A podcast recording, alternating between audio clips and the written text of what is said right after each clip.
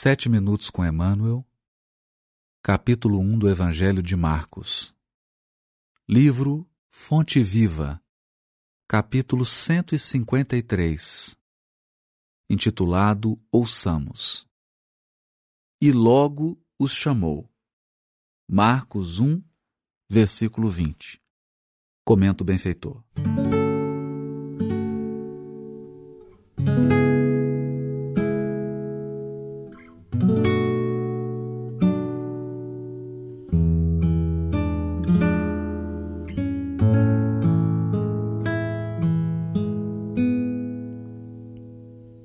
Em alguns círculos do cristianismo, semelhante passagem alusiva ao encontro do Senhor com os discípulos é interpretada simplesmente como sendo um apelo do Cristo ao ministério religioso. Todavia, podemos imprimir-lhe significado mais amplo. Em cada situação do caminho, é possível registrar o chamamento celeste. No templo familiar, onde surgem problemas difíceis. Ante o companheiro desconhecido, que pede cooperação. À frente do adversário, que espera entendimento e tolerância. Ao pé do enfermo, que aguarda assistência e carinho. À face do ignorante, que reclama socorro e ensinamento. Junto à criança, que roga bondade e compreensão. Por onde formos, Jesus, Mestre silencioso, nos chama ao testemunho da lição que aprendemos. Nas menores experiências, no trabalho ou no lazer, no lar ou na vida pública, eis que nos convida ao exercício incessante do bem. Nesse sentido, o discípulo do Evangelho encontra no mundo o santuário de sua fé e na humanidade a sua própria família. Assinalando, pois, a norma cristã como inspiração para todas as lides cotidianas, ouçamos a palavra do Senhor em todos os ângulos do caminho, procurando segui-lo com invariável fidelidade, hoje e sempre. Emmanuel. O capítulo 1 de Marcos, como já comentamos, apresenta Jesus dinâmico, porque esse é o evangelho da ação. E especialmente nesse versículo comentado por Emmanuel, no versículo 20, nós temos o chamamento de Jesus a Tiago e João Evangelista, filhos de Zebedeu. E é curioso porque Emmanuel separa uma frase aquela que diz assim: E Jesus os chamou imediatamente, ou chamou logo, urgentemente, mostrando a urgência, a premência do convite. E Emmanuel, nessa belíssima página, nos dá uma dimensão diferenciada.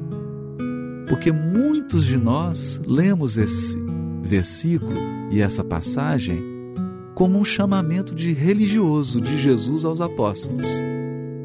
E, na verdade, historicamente, é isso.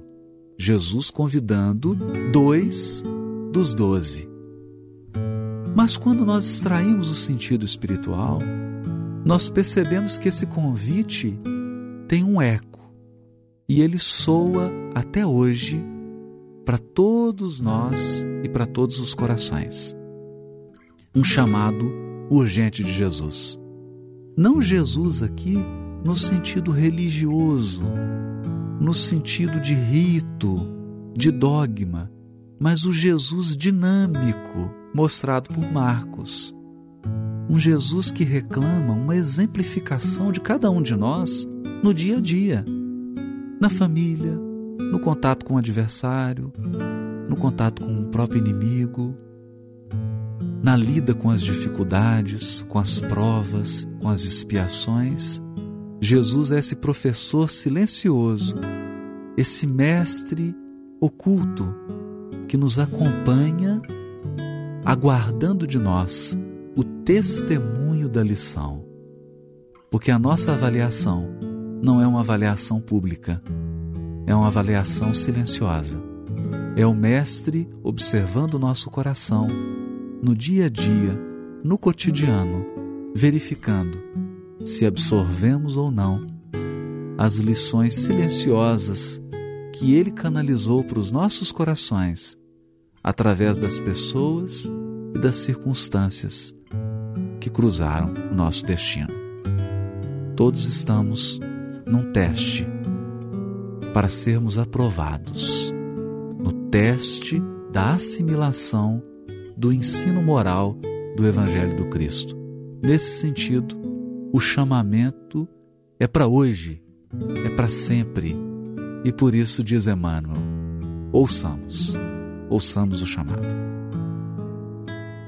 E para aquele coração que escuta o chamado, vale notar a sutileza da interpretação de Emmanuel.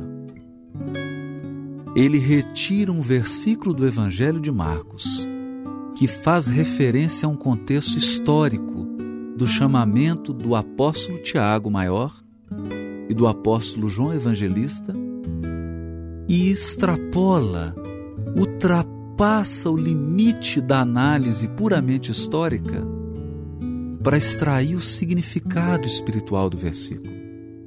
É claro que a passagem diz respeito a um chamamento concreto e efetivo quando Jesus transitava pelo mar da Galileia, procurando formar o colégio dos doze. Mas, evidentemente, o próprio Jesus asseverou que as suas palavras são palavras de vida eterna. E hoje, banhados com o conhecimento do Espiritismo e auxiliados pela lucidez e pelo bom senso de Emmanuel, apoiado na obra de Allan Kardec, nós podemos extrair para além do sentido histórico da passagem e entender que esse é um chamamento espiritual, não apenas para Tiago e para João, porque eles ouviram. Eles ouviram o chamado. Eles cumpriram. Eles testemunharam a assimilação da lição. Mas será que a voz de Jesus não ecoa? Ecoa. E o eco chega até nós. O eco chega até você. Chega até mim. É um convite aos nossos corações. Porque os discípulos agora, os convidados, somos nós. E ao atendermos esse convite, nós passamos a extrair do Evangelho lições profundas que dizem respeito ao nosso espírito imortal. Não apenas lições exegéticas, históricas, geográficas, mas lições imperecíveis quando nos apropriamos desse tesouro de espiritualidade presente no Evangelho, aí sim nós encontramos um roteiro seguro, uma bússola para a nossa jornada.